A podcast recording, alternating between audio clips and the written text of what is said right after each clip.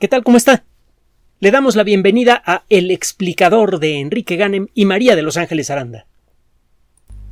El número de desarrollos científicos y tecnológicos de gran potencial económico, político y social que aparecen cada año sigue aumentando. Continuamente anunciamos nuevas técnicas que permiten extender en principio la vida humana, que probablemente eh, van a permitir retrasar el envejecimiento, que eh, nos permiten eh, colonizar territorios que antes escapaban siquiera vaya hasta nuestra imaginación, etc. El caso es que todos estos descubrimientos tienen aristas. Así como son buenos, pueden ser terribles. Para conseguir lo primero y evitar lo segundo, lo, que, lo, lo único que establece la diferencia entre lo primero y lo segundo es la conciencia del colectivo, el entendimiento colectivo de los alcances de la ciencia, de los valores del intelecto, del pensamiento objetivo, racional, del discutir las cosas públicamente. De eso depende que lo que le voy a contar no se convierta en una verdadera pesadilla. Podría ser todo lo contrario. La lista de ah, los problemas que hay con los sistemas de justicia del mundo es casi interminable.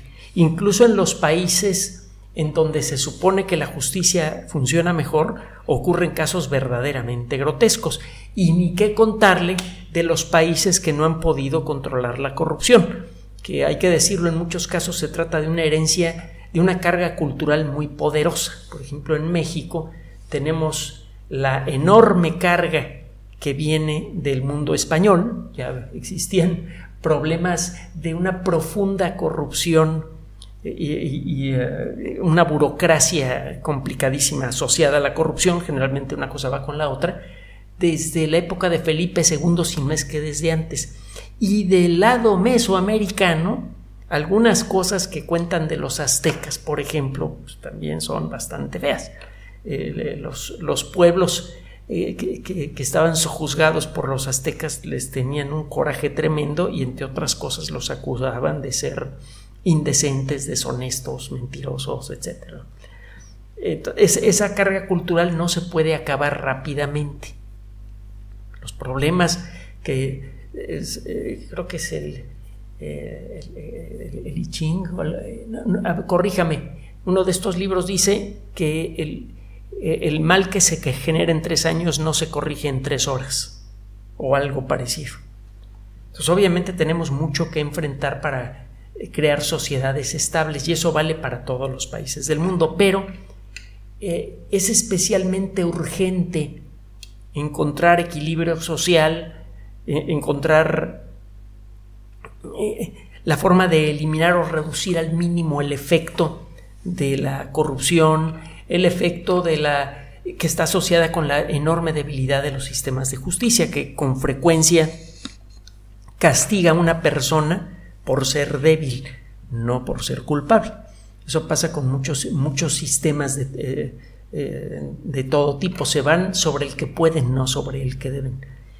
Eh, la lista de los errores judiciales publicados en eh, periódicos y en otros medios de comunicación que han sido eh, resueltos en los últimos años es enorme y algunos de ellos son verdaderamente dramáticos. Kevin Strickland pasó 42 años en prisión, fue acusado de un triple homicidio, casi medio siglo en prisión, y en noviembre del año pasado fue liberado cuando quedó claro que eh, hubo un, error de la justicia, un, error eh, que podría haber sido resuelto en su momento, en 1978.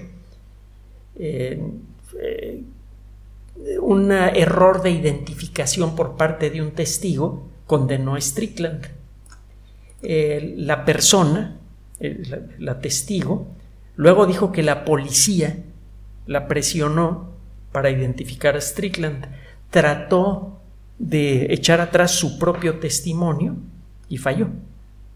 Lo intentó varias veces porque ella sabía que, que, ella había sido responsable como consecuencia de la presión que ejerció sobre ella la policía de que este hombre pasara tantos años en prisión. Ella murió en 2015.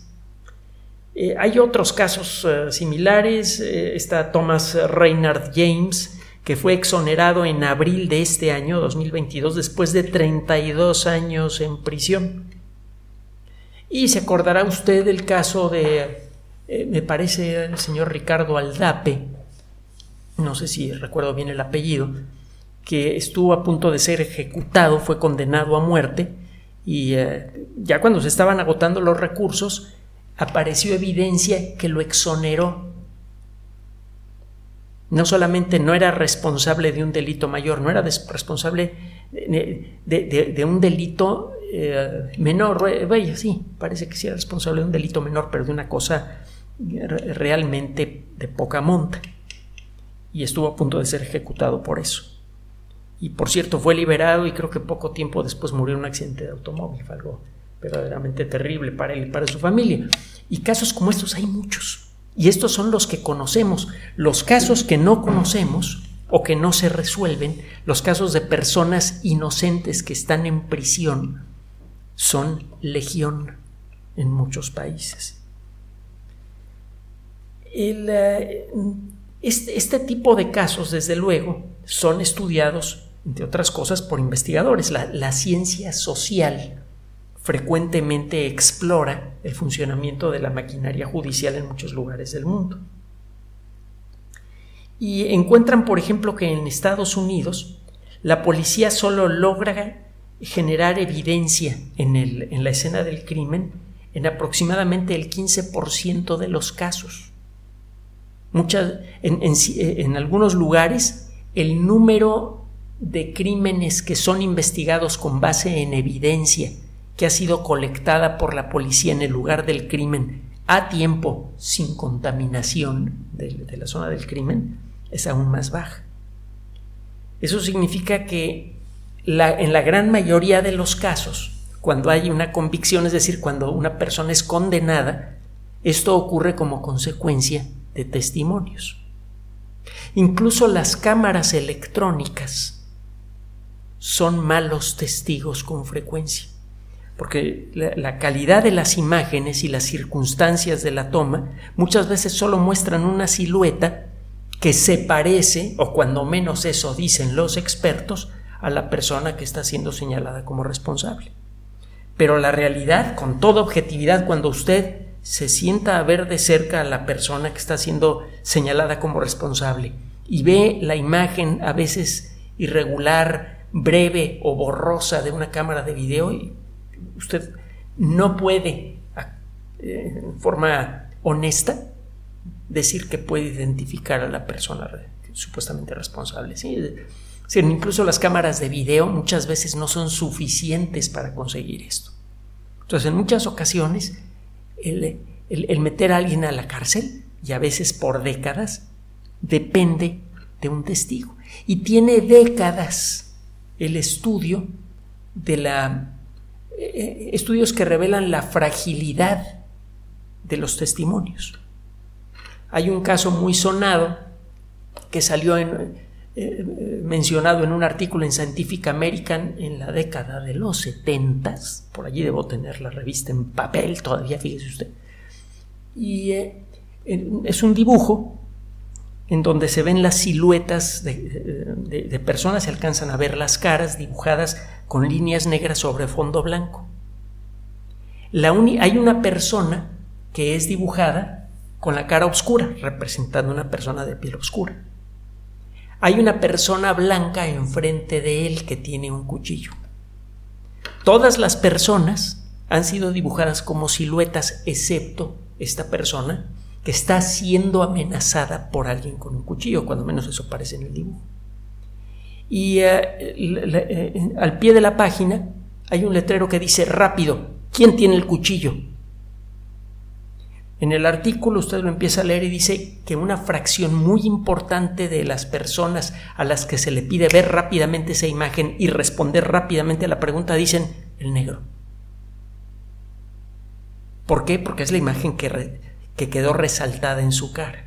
Pero la realidad, mucha gente no se da cuenta que quien tiene el cuchillo es el blanco que está enfrente.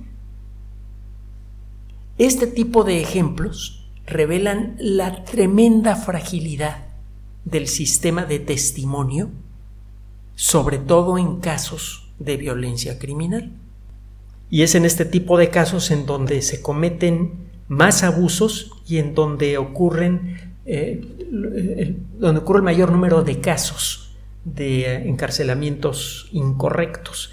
Pues eh, bien, un profesor de la Universidad del Noroeste, la Northwestern University,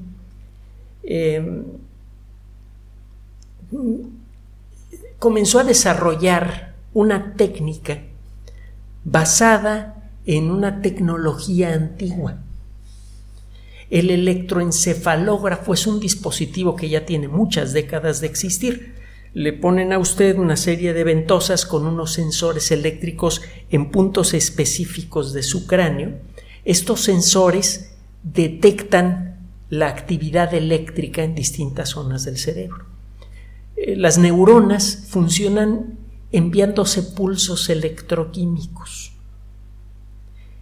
El descifrar exactamente cómo los pulsos electroquímicos del cerebro se convierten en la sensación de la vista, del oído, en las memorias, los recuerdos, los sentimientos, es algo que escapa con mucho a nuestra tecnología, pero una cosa que sí se puede hacer con el electroencefalógrafo es ver cuál es el patrón de actividad de ciertas zonas del cerebro en distintas circunstancias. Hay una... Eh, estos patrones de comportamiento, por ejemplo, cuando usted reconoce algo, cuando usted eh, está viendo una fotografía y de pronto reconoce la cara de una persona, eh, hay ciertas zonas del cerebro, por ejemplo, en el frente y en la parte lateral del cerebro, en la zona parietal, en, donde se detectan ciertos patrones de actividad muy breves.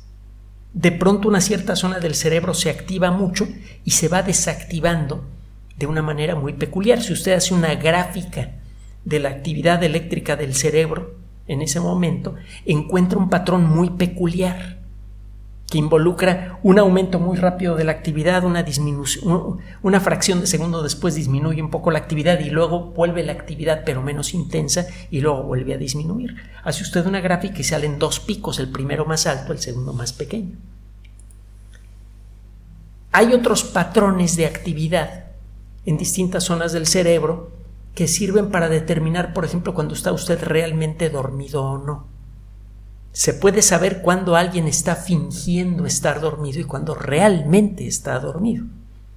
Si le colocan los sensores en el lugar apropiado del cerebro y ve usted la actividad que tienen esas regiones del cerebro, eh, va a quedarle claro si una persona está fingiendo o está realmente dormida. Se puede, si en ciertas regiones del cerebro el patrón de actividad es bajo y es regular, eso significa que la persona está completamente dormida no es algo que se pueda fingir. Y hay muchos otros patrones eléctricos mm, eh, claros que se pueden reconocer en ciertas circunstancias. Por ejemplo, cuando una persona tiene cierto tipo de sensaciones. Eh, usted eh, usted puede sin saber exactamente eh, cómo es que eh, pasan estas cosas, puede empezar a hacer ciencia con esto. Usted puede conectarle a muchas personas eh, electrodos en la parte externa de la cabeza y someterlas al mismo tratamiento, por ejemplo, hacer que todas se duerman. Y puede ver en cada una de ellas el patrón de actividad en distintas zonas del cerebro va a encontrar que estos patrones no son iguales. Hay personas en donde en ciertas regiones del cerebro el patrón de actividad es diferente durante el sueño, pero hay unas, unas regiones que siempre tienen un cierto patrón de actividad en toda la gente dormida. Si usted detecta este patrón de actividad en una persona que, que está acostada, usted puede asegurar que la persona está dormida. Y lo mismo pasa cuando una persona reconoce algo o se emociona con algo.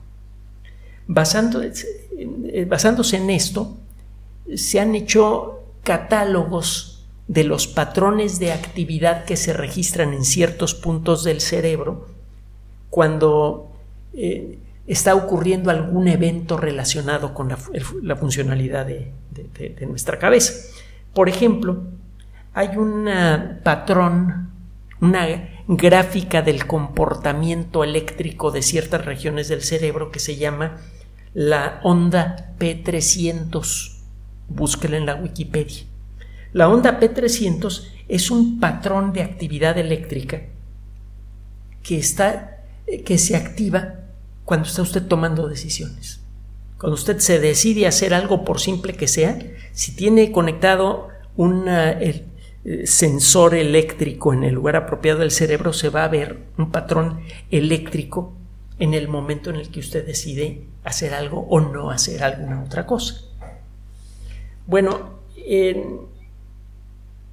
este investigador, Peter Rosenfeld, que por cierto ya murió, comenzó a estudiar la onda P300 en eh, eh, eh, distintos tipos de personas y en distinto tipo de circunstancias. Hizo pequeños experimentos en donde le pidió a una persona decidir si hacía o no algo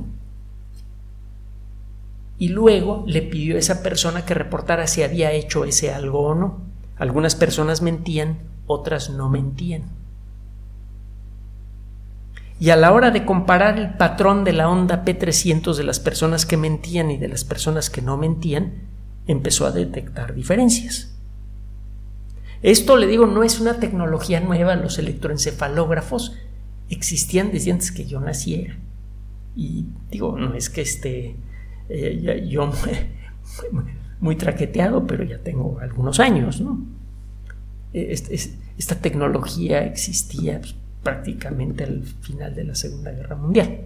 Entonces, eh, no es algo que se haya inventado ayer, ni que involucre supercomputadoras, aceleradores de partículas o alguna otra cosa difícil de conseguir. Los electroencefalógrafos están por todos lados. Este investigador entonces empezó a detectar ciertos patrones, solo que esos patrones no eran regulares. Era claro que en la misma persona el patrón de la P300 cuando estaba diciendo la verdad era diferente que el patrón de la P300 cuando decía mentiras, pero no hay un patrón eléctrico que sea regular en todas las personas que dicen mentiras. Parecía que esta tecnología no podía ser utilizada eh, de manera legal. Sin embargo, una, una serie de trabajos recientes que han sido eh, presentados en, algunas revistas de investigación recientes y que son consecuencia del trabajo de este caballero, sugieren exactamente lo contrario. Eh, si usted analiza los patrones de la onda P300 de muchísimas personas y los explora con un sistema barato de inteligencia artificial, barato es decir que usted descarga de la red software gratuito que opera un sistema de inteligencia artificial en una PC. Usted puede ponerse a analizar muchos casos de ondas P300 de personas que sabe usted que están diciendo la verdad, de personas que sabe que están eh, diciendo mentiras. Y eh, lo que está empezando a ocurrir es que existe ya la... Eh, existen claros indicios de que el análisis de la onda P300 de una persona puede revelar si está escondiendo algo a la hora de interrogarla directamente, de decirle, ¿tú hiciste esto?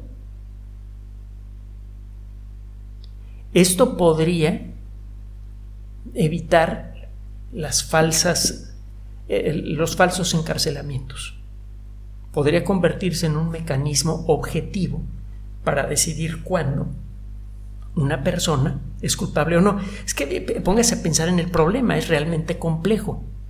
En muchos casos, cuando la evidencia es insuficiente, incluso en casos en donde hay cámaras de video que registraron un hecho violento, eh, ya le dije que las cámaras de video muchas veces no son lo suficientemente claras para dejar absolutamente eh, convencidos a los jurados de que la mancha borrosa que aparece en la pantalla es en realidad la persona que está sentada aquí en el banquillo. Entonces, en esos casos puede tener usted a un centenar de personas en, el juzgado y la única persona que realmente sabe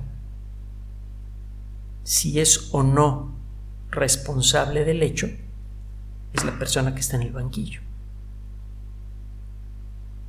Entonces, ¿cómo puede usted averiguar si esta persona es culpable o no explorando su cerebro? Esta, esta técnica es la más sencilla de una serie de técnicas que se vienen proponiendo de manera cada vez más frecuente para enfrentar casos como estos. Eh, los eh, sistemas antiguos, por ejemplo el polígrafo, el detector de mentiras, eh, funciona en, general muy bien, sigue siendo práctica estándar, por ejemplo en agencias de inteligencia, en a, ciertos niveles de, mandos militares en algunos países, etcétera, etcétera, el someterse a pruebas de detector de mentiras pues, para ver si estas personas son confiables o no. Pero hay formas de engañar a un detector de mentiras. En algunas ocasiones una persona se puede entrenar para engañar un detector de mentiras y en otras ocasiones la persona puede tener la frialdad de decir las cosas con convicción. Hay gente que sabe ser muy convincente y es probable que ese nivel de convicción se note incluso a nivel de sus ondas P300. Eh, hay, gente que es capaz de soportar presión continua con verdadera gracia. Uno de los casos más notables es el de un agente, literalmente un agente secreto, que trabajó para el lado aliado durante la Segunda Guerra Mundial en circunstancias dificilísimas, vivió por largos periodos de tiempo en contacto frecuente con agentes nazis de alto nivel, que no eran ningunas peritas en dulce, y este hombre se hacía amigo de ellos, se llevaba con mucha soltura con ellos y espiaba para la inteligencia británica. Una de las personas que se dedicaba a revisar los reportes de este señor que se llamaba Dushko Popov fue eh, Ian Fleming.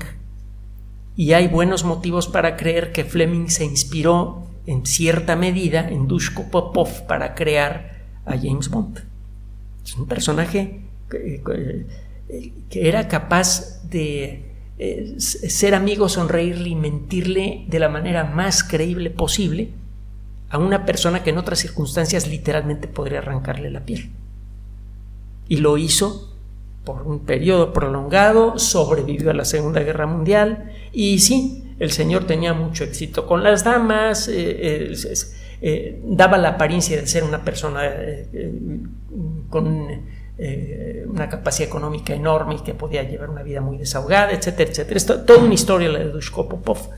Entonces, el, el poder crear un mecanismo que sea capaz de extraerle la verdad a cualquier persona, incluso a un personaje como estos, es algo que todavía escapa a nuestra tecnología, a nuestra capacidad, pero los estudios como este que le estoy mencionando y otros que se han realizado cada vez con más frecuencia en los últimos años sugieren que sí es posible, que se podrían resolver muchos casos eh, judiciales simplemente colocando electrodos o eh, pidiéndole a una persona que entre en un aparato de resonancia magnética funcional, aparatos de resonancia magnéticos grandototes que tienen algunos hospitales, y hacerle algunas preguntas.